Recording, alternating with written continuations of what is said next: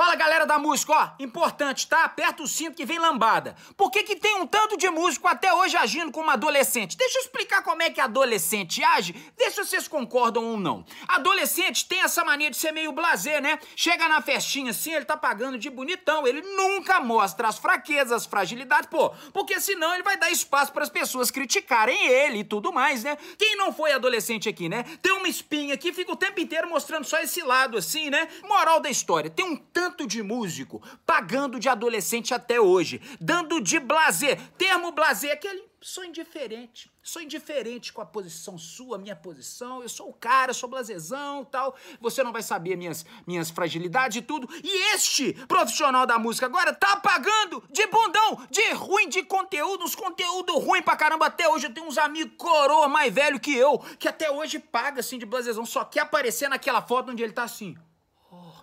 Parecendo assim o Brad Pitt, né? Depois da gripe espanhola, só se for. Então os caras se pagando de gatão ao invés de criar uma real comunicação com a sua plateia. Bater um papo reto. Isso é que adulto faz, não é? Então o seu conteúdo tem que ser dessa forma. Não aquele conteúdo o tempo inteiro planejado, mostrando tudo que você tem de melhor e maior, pagando de adolescente. Sabe como é que adolescente se comporta em festa familiar? Eles ficam assim, ó, no canto dele, né? Fica tentando evitar olhares ou mesmo comunicações profundas. Por quê? Porque todo mundo, familiar já conhece o cara. Conhece agora o PT de 14, 15 anos de idade, que tinha que tomar uns tapas na cara por dia pra acordar. Fica aí, pagando de fodão. Só que a gente sabe, na real, que é uma coisa de idade, né? Que tem vergonha de si, tá se adaptando. Voz muda o tempo inteiro. Então, assim, essa analogia, como várias outras que eu crio aqui, é para libertar vocês da adolescência virtual. Se você é um dos caras que pega celular e já fica criticando o conteúdo de todo mundo, pô, que sem graça que o cara fez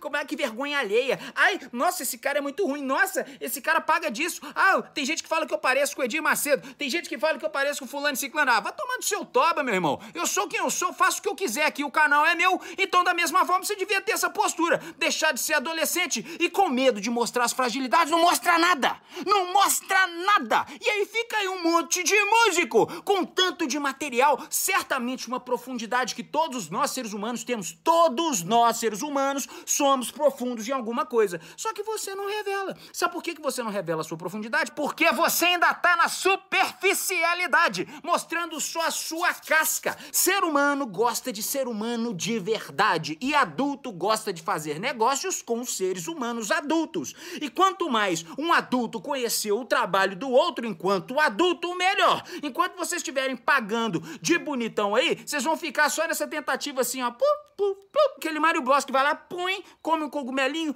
bate a cabecinha no lugar, ao invés de você pegar a estrelinha do Mario Bros